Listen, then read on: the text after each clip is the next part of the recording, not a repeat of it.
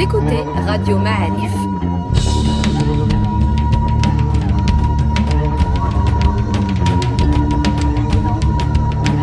Le podcast Histoire.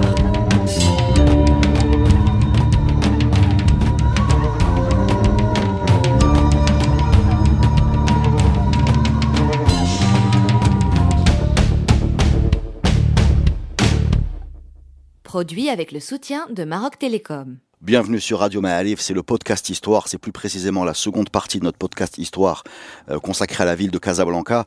Euh, dans la première partie, Abdelrahim Qassou nous avait raconté euh, bah, l'histoire de la ville en remontant très très loin.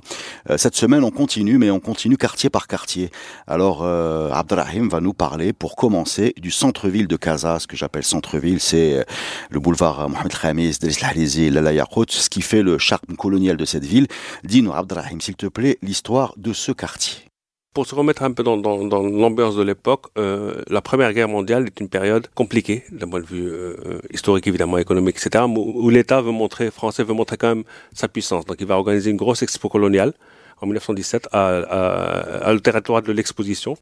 Euh, c'est là où il y a actuellement la CTM, dans cette zone-là. Il va un peu construire des bâtiments. C'est un peu une espèce de grand événement pour montrer que la France, malgré la guerre, sait faire des choses. Il va construire notamment la petite coupole qu'il y a actuellement dans le parc de la Ligue arabe, où de temps en temps il y a des expos, etc., ou des conférences. C'était un bâtiment qui a été déplacé, qui a été construit en 1917 pour, à l'occasion de cette, cette, exposition. Comment c'est une exposition euh, universelle C'est un peu dans la mode de l'époque, une expo coloniale où on montre les, prouesses en ingénierie, les prouesses en, culture, en architecture. On construit des bâtiments, des pavillons, et chaque entreprise va montrer euh, ce qu'elle sait, faire. Ce que sait faire. En quelle année? Ça, c'est 17, 1917. La, donc en pleine guerre. Hein. C'est pour justement montrer. Alors, on sort quand même d'une période un peu trouble où on a, on avait avant-guerre une grande présence allemande à Casablanca, beaucoup d'économies. Manesman Media, c'est un gars, c'est un propriétaire qui avait beaucoup de terrain. Karl Fick également, qui avait beaucoup d'entreprises. Karl Fick possède cette ville-là, qui est la villa Karl Fick, qui est en face de l'immeuble Liberté, qui existe encore. Une belle villa jaune, énorme, qui doit dater de, 1910, je dirais, mais euh, dans cette période-là. Euh, c'est juste sur le terrain du lycée Ben euh, donc ce, fameux Karl Fick, qui était un grand propriétaire, commerçant, etc., a été fusillé pour espionnage par les Français. Été fusillé et ses biens ont été saisis par, par l'État. Donc on, est on est dans cette ambiance-là Hein. ambiance de guerre qui se passe pas ici, mais dont les conséquences se, passent ici. Donc les constructions commencent à se faire euh, un peu extramuros. On a parlé de l'hôtel Excelsior, il y a beaucoup de choses qui commencent à se faire. Le plan Prost 1917 vient un peu structurer ça et identifier un, certain nombre de grands euh, lots. Le, beaucoup de capitaux sont venus à Casablanca, euh, fuyant l'Europe notamment, parce que l'Europe, euh, les gens qui ont de l'argent vont essayer de le, mettre ailleurs. Il y a également le, le fourri de l'après-guerre, un, gros développement économique. Ça construit de partout dans Casablanca. Donc cette Casablanca est liée à un développement économique euh, de la ville, euh, lié à un développement de l'industrie, lié à un développement du port, etc. On, on exporte beaucoup. Donc il y a beaucoup d'argent.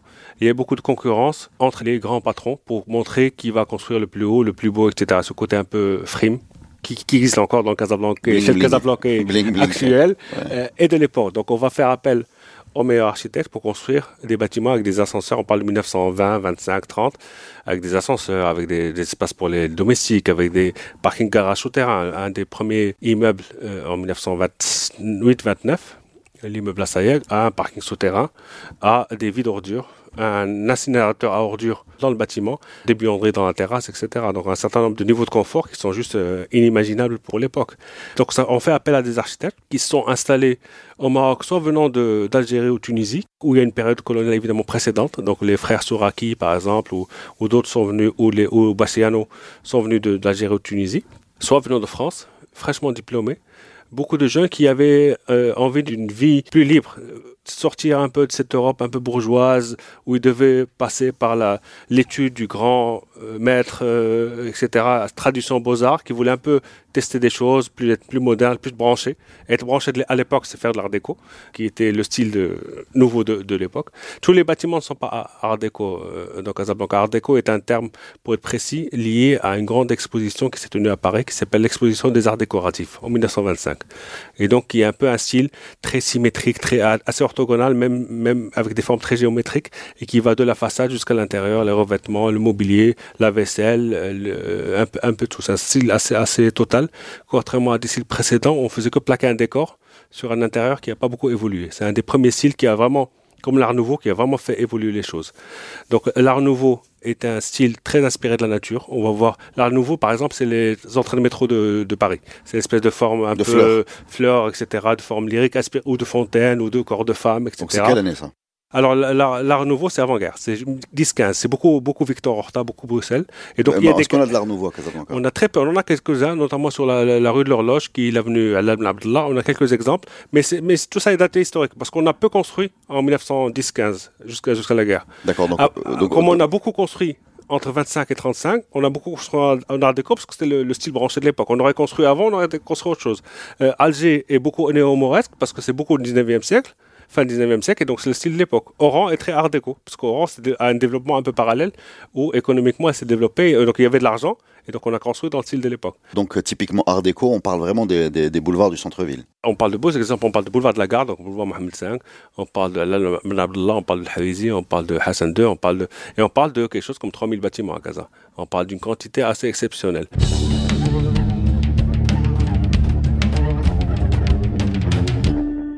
L'intéressant de cette architecture-là, euh, au-delà du fait qu'elle est plutôt bien préservée et qu'elle est une architecture de qualité à la fois sur la façade et les intérieurs, malgré tout, malgré le peu d'entretien, elle est encore là, elle est encore debout. Euh, il faudrait qu'il y ait évidemment un effort, mais l'effort commence également par la rue. Je veux dire, si l'État veut euh, rendre euh, hommage à ce quartier-là, au-delà des discours, des beaux discours sur la, valeur historique, il commence par nettoyer les rues, assurer la sécurité, l'éclairage public et la qualité des trottoirs. Après, on verra les, bâtiments. C'est un peu le BA. On, a parlé de l'art déco. Est-ce qu'on peut parler aussi du style euh, bah, de la wilaya, de la poste euh, C'est Lyoté, ça? Comment on appelle ce style Qui est un mélange de grands, de grands bâtiments avec des petites choses un peu, euh, un peu Dans- dans- marocaines dessus? Dans, dans les, dans les grands styles, on va dire, euh, de l'époque, le style art déco dont on a parlé, euh, dont les architectes, pour dire un mot sur les architectes, sont plutôt des architectes français, pas uniquement, mais beaucoup des architectes français, mais vivant à Casa et ont construit tout le temps, fait leur carrière à Casa. Le premier architecte marocain a été diplômé en 1941. C'est Elie Azaguri, qui est décédé il y a quelques années, qui est le premier architecte marocain marocain, pas forcément uniquement né et vivant, euh, et vivant au Maroc. Donc les architectes n'étaient marocains n'existaient pas euh, à l'époque. L'autre style de l'époque, c'est ce qu'on appelle le style néo-mauresque. C'est un style assez courant en Afrique du Nord. C'est un peu une manière de construire des bâtiments modernes, enfin, hôtels, euh, banques, etc. En utilisant un vocabulaire inspiré de l'architecture traditionnelle. On va, on va mettre un peu de tuiles, on va mettre un petit peu d'arcade, un coup de zélige, etc. C'est un peu. Typiquement, c'est le, c'est le, Alors, le tri- c'est le tribunal, c'est la typiquement... le- poste. alors, ça, c'est une évolution. Typiquement, c'est l'hôtel Excelsior, par exemple. Quand on lève la, la, la, la façade, il y a des petites choses, mais ça reste globalement discret. C'est ce style-là qui a été un peu euh, magnifié par l'UOT en en faisant un style d'État, Euh, le néo-merzenien ou le néo-marocain. C'est-à-dire, on est une puissance, mais on est, c'est un protectorat, et donc c'est des bâtiments, euh, on vient pour la protection euh, du Maroc, et notamment de ses arts et de ses, de ses traditions. On va créer le service des beaux-arts, et on va créer ces grandes fonctions, mais en leur donnant un peu un style voilà, euh, qui n'a rien à voir avec euh, l'histoire des lieux, parce qu'on n'a jamais eu de, le tribunal en tant que tel dans ces formes-là et de bureau de poste. On n'est pas dans la tradition des bâtiments institutionnels qui en imposent. Et donc, on va créer ces bâtiments-là et on va utiliser ce style-là pour dire l'État colonial est dans la continuité de l'État séculaire marocain. Et d'ailleurs, ce style-là est utilisé, ce néo-marsénien, c'est un peu le même style qu'on va retrouver beaucoup plus tard dans toutes les constructions de l'époque euh, des, grandes, des, grandes, II, ouais. des grandes préfectures. Et donc cette place administrative est, intéressante. On a parlé du, plan de Prost de 1917. Le plan est structuré sur des axes, on en a parlé, mais également des places. Et donc il y a la place de France, qui est la place des Nations Unies actuelle, qui est la place Satsok, ce qui est la place historique de relations entre l'ancien Médina et, l'arrière-pays, ou le souk, euh, les voyages, etc., qui est dans la porte qui est là, qu'on appelle faussement Bab Marrakech quand on demande à quelqu'un de rendez-vous au Marrakech en passant ça. Ce n'est ni le bon nom, ni la bonne porte. Cette porte s'appelle Bab Souk ou Bab Kbir. Bab Marrakech est ailleurs et un peu plus vers, vers l'ouest. Et la porte est une fausse porte. La porte de Bab Souk n'a jamais été comme ça. C'est une porte qui a été reconstruite dans les années 90 pour donner une espèce de fausse porte monumentale. Elle est en béton pour donner une espèce de porte euh, ressemblant à Bab Mansour à, à pour dire voilà, même nous à Casa, on a notre porte. magi- Elle n'a jamais été comme ça. Donc c'est un peu une manière de mentir que de dire qu'on a des portes comme ça. La tour de l'horloge est ancienne euh, qu'on voit sur la place, elle est intéressante parce que c'est une tour qui a été construite par l'armée française qui n'était pas à cet endroit-là, qui était un peu plus sur la place, qui a été construite en 1910-11, pour un peu mettre euh, Casablanca à l'heure de la France, au sens euh, métaphorique, mais également réel. Euh, elle est alignée avec la rue de l'Horloge, qui est l'axe principal de Casa de l'époque, donc la rue El Abdallah actuellement. Cette tour a été démolie dans les années 40. Elle sur mais également pour agrandir la place. Elle a été démolie dans les années 40 et reconstruite dans les années 90, là où elle est maintenant. Donc c'est une vraie fausse tour, je sais pas comment on l'appelait, c'est une vraie ancienne tour, sauf que c'est pas celle-là, c'était une autre avant qui a été démolie et qui est on est resté 50 ans sans, Donc cette place, place de France, place euh, la place des Nations Unies qui s'est appelée également place Mohamed V à un moment donné, qui est une des places structurantes de, l'espace. La deuxième place, c'est la place administrative qui s'appelle maintenant place Mohamed V, où il y a tous ces bâtiments-là, qui a été dessinée très très tôt dans, le plan PROS pour, comme étant un peu lieu pour regrouper tous les, bâtiments importants du pouvoir, mais qui s'est construite euh, vraiment petit à petit. La poste date de 1918 c'est Adrien Laforgue, l'architecte. Le tribunal construit par Joseph Maras est de 1922. L'hôtel de ville est de 1936. Le théâtre qui a été démoli est de 1922, construit par Hippolyte Delaporte, qui était un théâtre provisoire, même s'il est resté quand même 60 euh, ans. Donc on a une place qui est figée sur le plan, mais qui met du temps à se mettre en place, à se constituer comme, euh, euh, place, et, qui est assez symptomatique. Elle est un peu décalée par rapport au Casa, fait par, c'est peut-être le seul espace avec le Habous peut-être fait par l'État dans ce sens-là. Alors que tout le reste, on a bien vu, l'État a fait les avenues, a donné une règle de gabarit, de hauteur, etc. Après, c'est le privé qui a fait son, son effet. Mais parle justement des, des Les, les, habous sont une des décisions principales, euh, importantes des services qu'on appelait les services de l'urbanisme et des beaux-arts de l'époque. On, on, parle de la fin des années 10, 18, 19, 20, où la Médina est très dense, très chargée, où les Européens commencent à construire et à vivre un peu dans la ville européenne, on va dire, et où la, euh, la ségrégation euh, spatiale relativement stricte, même s'il n'est pas forcément dans les textes, dans les faits, elle s'applique où tout le monde ne peut pas habiter euh, où il veut. Euh, il y a une décision de, de, construire un palais pour le sultan, mais également euh, des espaces pour, le, pour, euh, loger, pour loger les notables marocains. Et donc, on va construire ce qu'on appelle la Nouvelle Médina, qui est un, un, quartier dessiné par Albert Laprade. Albert Laprade est le même architecte qui a dessiné le parc de la Ligue arabe. C'est le même architecte qui a dessiné le musée de l'homme à Paris, pour ceux qui connaissent. Euh, c'est quelqu'un plutôt de, de, qualité. Il avait un, un seul caractère, il s'engueulait toujours avec l'UOT, donc il l'a viré très vite, mais il a quand même eu le temps de laisser quelques, quelques œuvres de qualité euh, euh dans Casa, notamment le quartier des Habous, et les bâtiments ont été dessinés par deux architectes euh, Auguste Cadet et Edmond Brion, qui ont décidé de dessiner les baraques une par une. Ce qui se fait jamais dans une médina classique, on va dire, où la construction va se faire de manière empirique. Tu vas construire, je vais me coller, je vais construire, etc. Et c'est pas pas vraiment une réflexion globale sur un plan.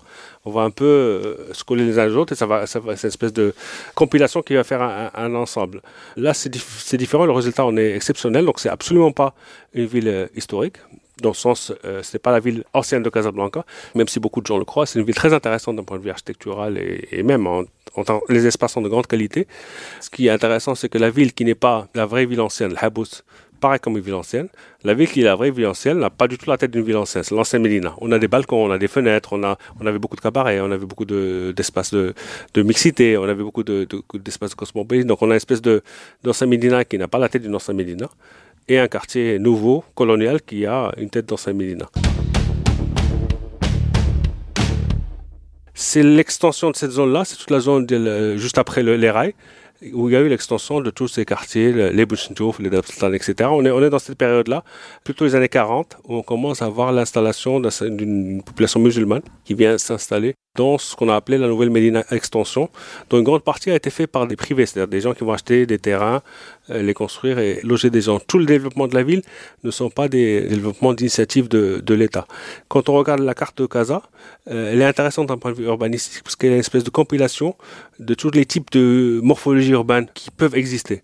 On a évidemment la Médina qui représente un peu un tissu. Les, les façades des bâtiments peuvent être modernes, mais le tissu est traditionnel avec ses petites ruelles, ses petites placettes, la mosquée, etc. On a la ville moderne avec ses grands axes et ses places. On a le Habous. On a des quartiers de villas type euh, palmier ou type avec des rues très arcadées. On a des bidonvilles avec un autre type de tissu. Le bidonville étant un, un nom né à Casablanca. On a des grands territoires urbains. Euh, bidonville non né à Casablanca, c'est-à-dire au niveau. Euh... Première fois où ce nom a été relevé, c'est dans un texte d'un journaliste qui a parlé de ces villes de bidons, c'est des grandes bidonvilles. Et donc le terme, le mot euh, En parlant de Casa. En parlant de Casablanca, en décrivant les bidonvilles de Casablanca, en décrivant Carrière Centrale en particulier.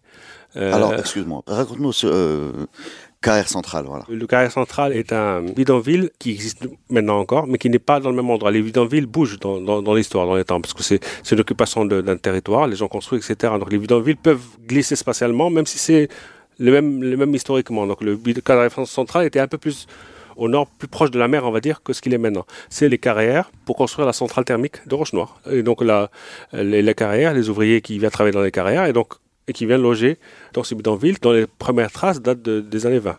Donc on a, c'est avec Blemsik peut-être, c'est les bidonvilles les plus anciens de cette taille-là, de Casablanca. Il, il, est carrière central intéressant mais Blemsik également, parce que c'est une espèce de, de continuité historique. C'est un bidonville qui est resté longtemps.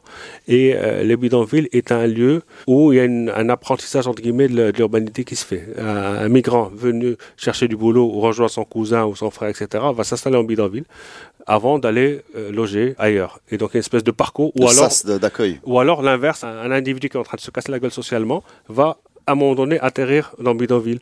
Euh, et donc une espèce de trajectoire de vie qui, qui se croise, et avec évidemment, euh, c'est des hauts lieux de culture urbaine par excellence, les, les, les bidonvilles, parce que paradoxalement, et il faut avoir un certain sens urbain pour pouvoir vivre aussi longtemps dans des espaces aussi, aussi contraints.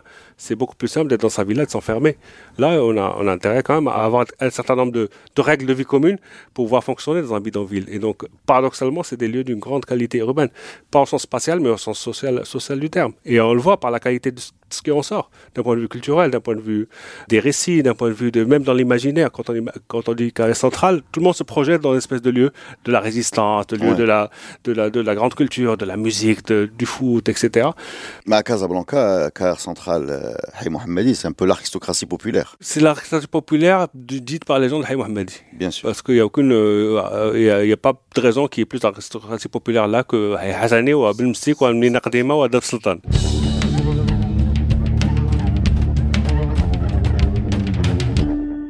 Hey Hassani et Carrière Centrale est une opération très importante d'un point de vue urbanistique. On a parlé des Habous, mais les Habous sont une réponse culturaliste pour loger euh, l'indigène. Ok, c'est du notable, mais c'est quand même un indigène.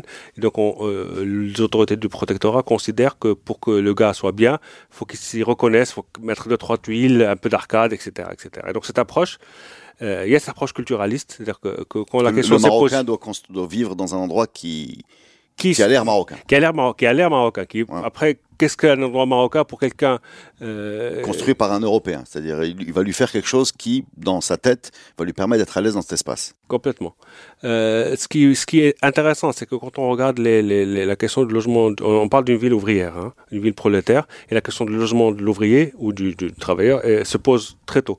Et donc, on a des grandes entreprises de l'État, pardon, des entreprises privées qui, qui se posent la question de loger leurs ouvriers. Et donc, vont construire des logements pour les ouvriers. Et donc, ils ont cette approche-là de demander à des architectes, aux mêmes architectes d'ailleurs, Cadet à Briand, de construire des cités ouvrières évidemment plus cheap entre guillemets parce que c'est des ouvriers donc des espaces plus petits moins moins nobles mais avec des arcades avec la pierre avec la place la mosquée la fontaine etc pour ce qui est dans une démarche culturaliste pour des gens à la limite pour, pour être un peu cynique, qui viennent de la campagne, qui sont jamais, qui ont jamais habité en Médina, à la limite qui n'ont pas de référence liée à cette architecture. Et ça, ça donne quel résultat ça quel Ça donne des espaces euh, très intéressants. Il y en a une, il y en a deux belles justement à Mohammadi, Soussika et, et Sidi Lafar, Sidi Bchal Khair.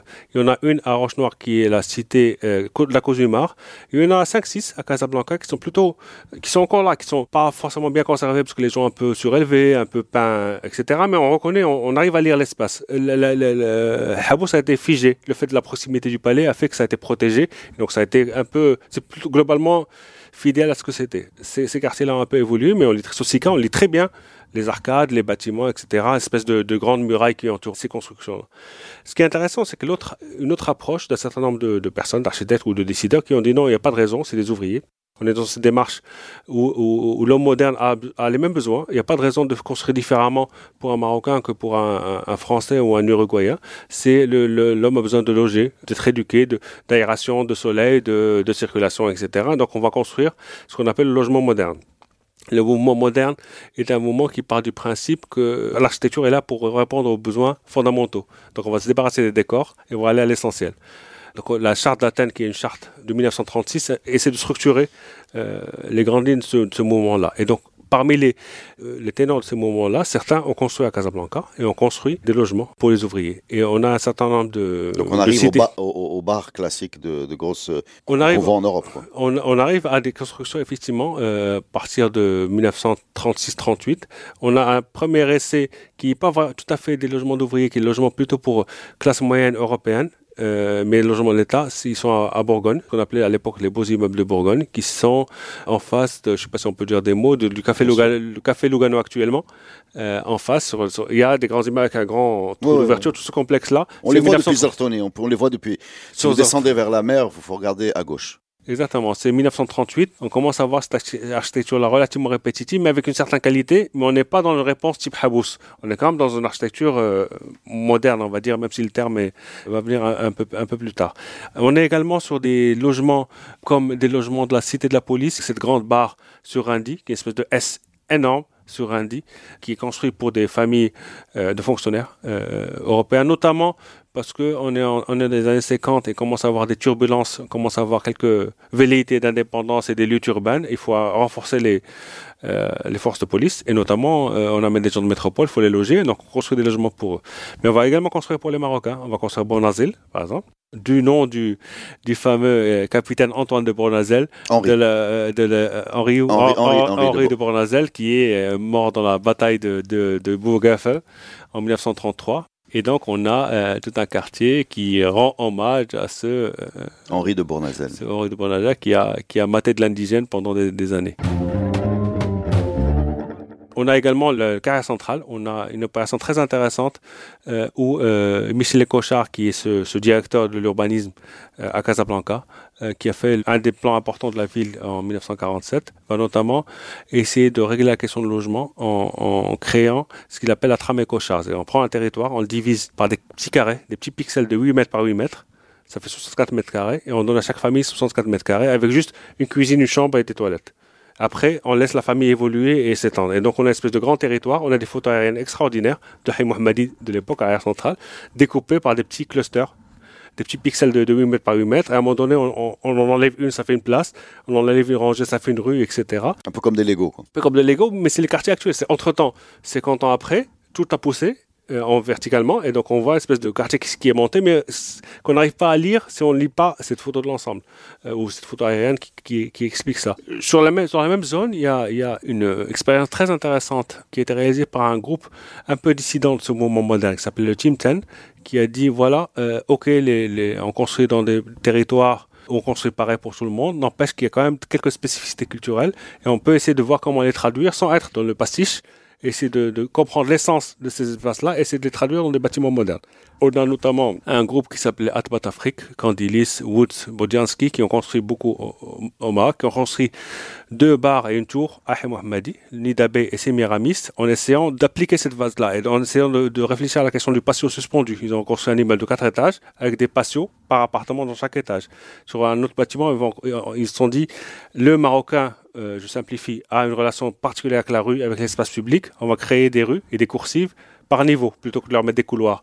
Et donc il y a une espèce d'expérience, d'expérimentation qui est restée sur des textes ailleurs, mais qui ici qui, était, qui a été construite. On- ces bâtiments existent et ils sont habités par des gens. Et on a des écoles d'architecture qui viennent les visiter parce qu'ils vont lire des, ouvrages sur ces architectes-là. Il y a d'autres architectes qui s'appellent Hans Struder qui vont construire à Sidi Othman des bâtiments où ils vont essayer éga- également d'expérimenter cette question de, de, de passion suspendue, que- jusqu'où on peut pousser la logique pour répondre à des besoins de logement populaires, donc avec des petites surfaces, avec des, économies de, de coûts, etc. Et quand même donner une qualité où on permet un espace extérieur tout en préservant l'intimité. Il ne faut pas que d'un patio on puisse regarder dans l'autre patio. Il faut quand même qu'on ait un peu un système de double hauteur, etc. Et donc c'est des expérimentations très intéressantes. Au-delà du fait que bar ou pas bar, euh, est-ce que les gens y vivent bien ou pas, il y a quand même une- une- un essai de faire des choses et de faire différent qui, qui est louable. Après, d'essayer de faire différent, c'est qu'on peut se tromper. Mais si on n'essaie pas, euh, si on change rien, évidemment, on, on prend aucun risque. Et là, c'est beaucoup moins intéressant. Il y a des barres d'immeubles dont j'ai du mal à situer l'origine ou, la date. Je t'en citais quelques-uns. Il y en a au CIL. hein, euh, Les, les cités des jeunes, elle. Alors, Cité des Jeunes est une cité très intéressante à Ciel. C'est les mêmes bonhommes. C'est toujours Atabat Afrique, Candilis, Woods, Bodiansky. avec des couloirs pareils apparents. Et surtout que c'était pour les petits fonctionnaires européens. Et donc, euh, quand on analyse finement, on voit des, des les les types ont étudié, ont travaillé sur, ont construit en même temps pour l'ouvrier marocain et pour le petit fonctionnaire européen. Donc plutôt, là c'est beaucoup de studios, beaucoup de jeunes couples, etc. Donc plutôt la même période, plutôt peu de budget, mais avec des différences de forme pour dire qu'on s'adapte quand même au gars qui va habiter. On essaie quand même de faire des, produits différents, même si on est dans une opération de logement social où il faut être, euh, voilà, être économique. Donc on a une espèce de, de diversité de l'offre, contrairement à ce qu'on peut réaliser maintenant, on a un logement économique qui est assez standardisé, euh, même si on peut entendre les contraintes de densité, de coûts, etc. Euh, il y a une espèce d'effort qui aurait pu être fait pour un peu offrir des produits un petit peu différents selon la personne la zone, le quartier, le climat, le site, etc., etc. Et c'est ce qui rend la qualité de ces, territoires-là. On parle de la qualité de l'architecture, l'art déco, on en a parlé, mais également, il y a beaucoup d'enseignements à tirer de quartiers comme Hay Mohammedi, comme Hay Hassani. Hay Hassani, c'est c'était un gros bidonville qui a brûlé. Et en, en, 1958, 56 et 58, donc première grosse opération du Maroc indépendant, on vient construire Hay Hassani. Euh, du nom de Moulay Hassan. De Moulay Hassan par euh, Domenico Bassiano, qui est un architecte italien qui a vécu jusqu'à 92 ans, qui est mort il n'y a pas très longtemps, mais qui a toujours vécu au Maroc. C'est lui qui a construit le cinéma Lax, entre autres et qui va, euh, avec d'autres architectes, réaliser ce, ce, quartier-là euh, où il imagine des logements évolutifs. Il y a six types de logements, six types d'immeubles, et il laisse le loisir aux, habitants de faire évoluer ces, euh, ces constructions et ces quartiers-là en hauteur, en largeur, etc. Une espèce de, première grosse réflexion sur un territoire énorme de dire on fait le projet, mais on laisse la vie faire, on essaie juste de donner des cadres, et après on essaie juste d'orienter pour que l'évolution soit pas trop trash, qu'elle soit un peu cadrée. Et donc du coup, ça donne un résultat d'une grande qualité urbaine, encore une fois, ce qu'il faut apprendre à regarder dans, dans, dans, dans ces quartiers-là quand on se promène. C'est au-delà de, OK, la peinture un peu décollée, OK, il y a un peu de linge, OK, il y a le trottoir est défoncé, mais ça n'empêche pas de voir la qualité des échelles urbaines, la qualité des hauteurs, la qualité. Le est un quartier de très belle qualité euh, urbaine. Un autre quartier de très belle qualité urbaine, c'est Ain Toutes ces zones-là d'Ain qui ont été construites par un Marquisio, on est en train de parler de 38, 37, 38 jusqu'à 40 logement pour indigènes, pour population musulmane.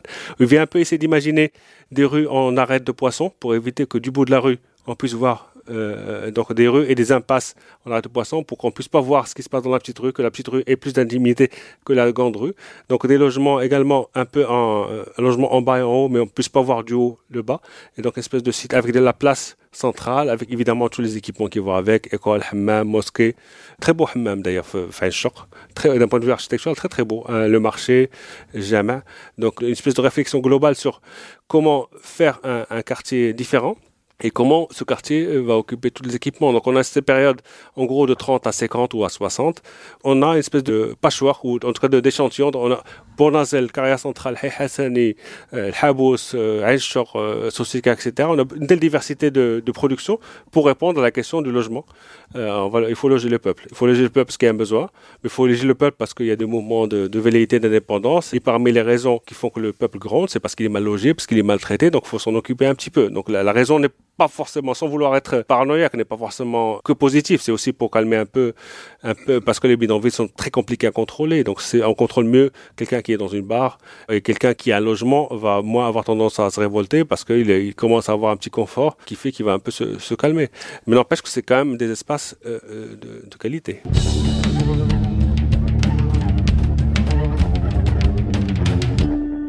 L'encre, ces barres-là, c'est quand? L'encre est, est, à mettre dans, dans l'espèce de, de, de, On a parlé de cette euh, volonté de construire des produits différents pour des, les populations. Et donc, l'idée, c'est de construire pour la population israélite. Donc, on va dire qu'on va construire des bâtiments différents. Ça, ça, ça commence pas à l'encre, ça commence un peu avant. Ils sont, c'est des barres qui existent encore maintenant, ils sont pas parallèles, ils sont un peu cachés. Euh, du front de mer, entre, entre, la mosquée et, et l'Ankh, justement. Ouais. Il y a un certain nombre de, de, euh, de bars. Et, et l'Ankh est un peu une espèce d'extension de cette idée qui était globale, mais où finalement la population israélienne, pour beaucoup, n'ont refusé d'y habiter, sauf ceux qui n'avaient pas vraiment le choix, parce qu'ils n'avaient pas le sou, etc. Parce que c'était loin de la ville, il n'y avait pas grand-chose qui se passait. C'est face à la mer, c'est très humide, des petits espaces. Donc, donc c'est pas un projet qui a beaucoup beaucoup fonctionné pour sa population d'origine. Donc, il a récupéré euh, des populations euh, pauvres qui n'ont pas forcément la capacité de dire non. Et donc l'Ancre, qui était à l'origine toute une zone dédiée à la population israélienne, a évolué pour accueillir un peu tout le monde, beaucoup de petits fonctionnaires européens. Euh, quand on parle de la politique de logement, elle n'est pas uniquement destinée aux Marocains, elle peut être euh, juifs ou musulmans, elle peut être aussi destinée aux petits fonctionnaires, aux agents, aux, ouvriers européens, contremaîtres, etc. Là, il y a deux catégories. Une c'est un quartier qui a évolué, il a accueilli beaucoup de logements de fonctions, donc de, domaine des, fonctionnaires. Mais dans, son départ départ, c'était beaucoup de beaucoup de quartiers européens, comme quartier Bourgogne d'ailleurs, qui est un peu toutes ces zones-là. Quand on regarde la carte de, de la ville en 1950, on a peut-être 20% des territoires occupés par 80% de la population. Les zones musulmanes sont très petites, donc très denses par rapport à la taille de la population. On parle de, de 500 000 habitants en 1950 à peu près, dont 20% sont juifs d'ailleurs. Les Casablancais sont à 20% juifs à peu près en 1950, donc la trace, la trace d'une communauté de manière importante dans, le quotidien, dans la musique, dans la cuisine, dans tous les aspects de la, vie, donc dont témoigne le nombre de synagogues encore présentes, mais, euh, mais c'est une communauté évidemment qui maintenant est très très peu présente. Et donc, dans le quotidien de, des nouvelles générations, elle a complètement disparu, cette relation à cette communauté. On continue ce tour d'horizon euh, de Casablanca avec, euh, avec nous Abdelrahim Qasso, qui est architecte, qui est anthropologue, qui est euh, ancien président de Casa Mémoire et qui, qui démarre sur à peu près n'importe quel lieu casablancais. sans note, hein, faites-moi confiance, vous n'êtes pas obligé de me croire, mais je vous certifie qu'il n'a rien sous les yeux.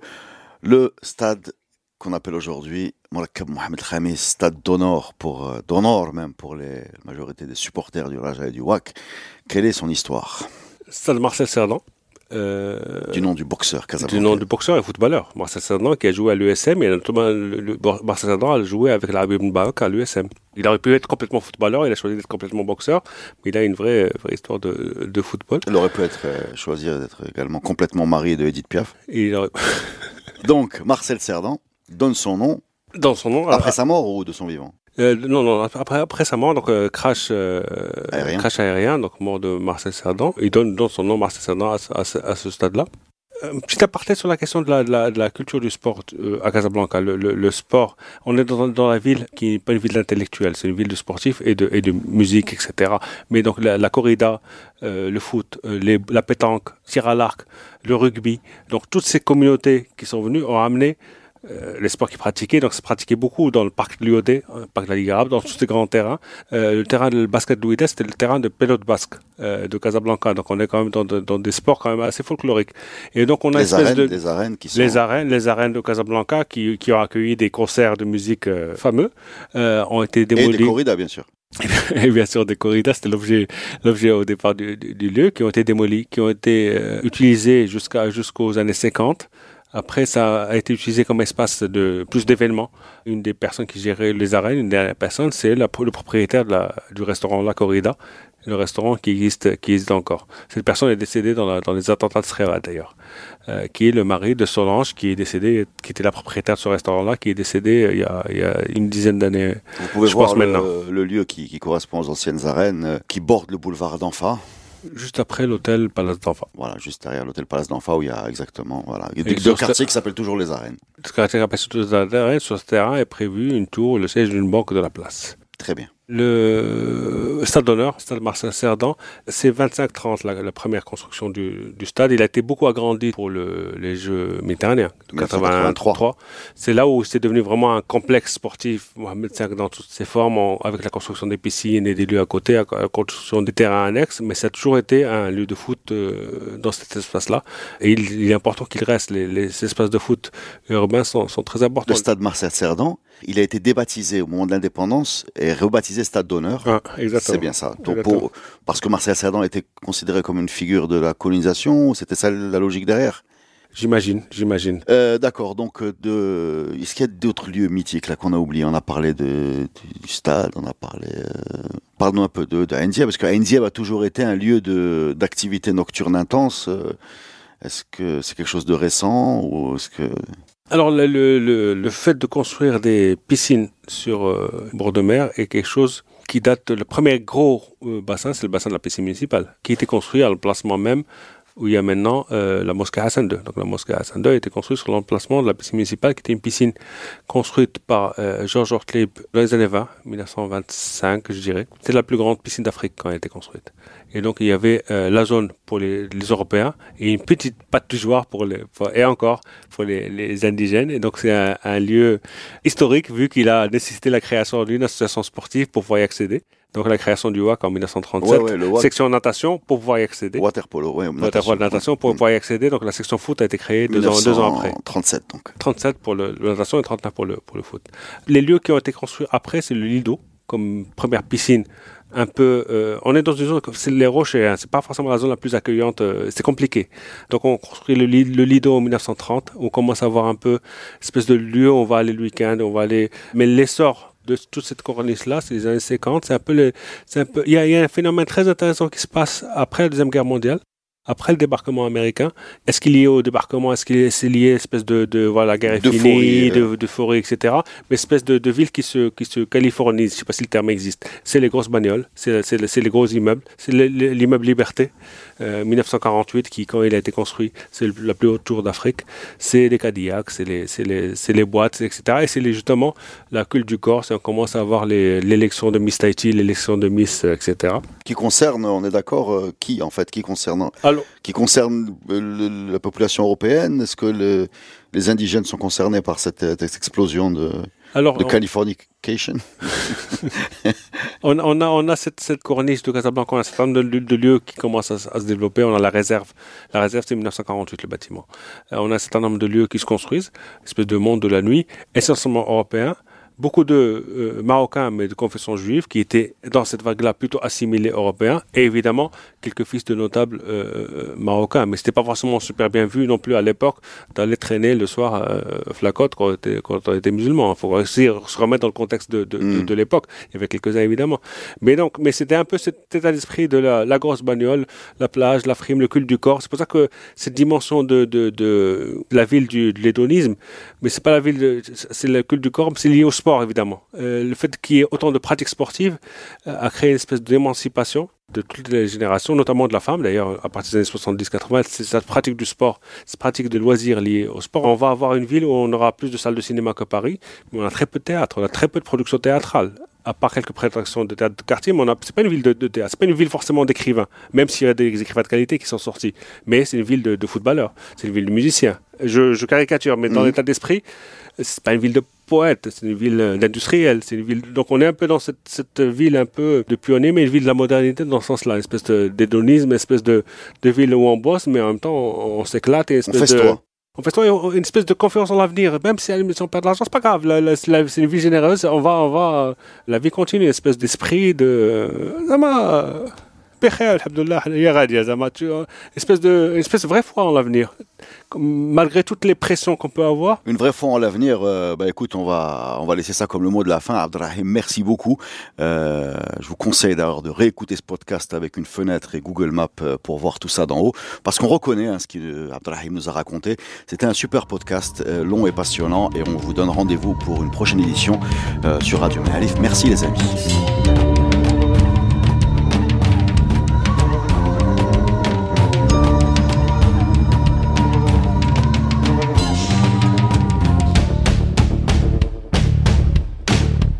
Podcast est produit avec le soutien de Maroc Télécom. Maroc Télécom, un monde nouveau vous appelle.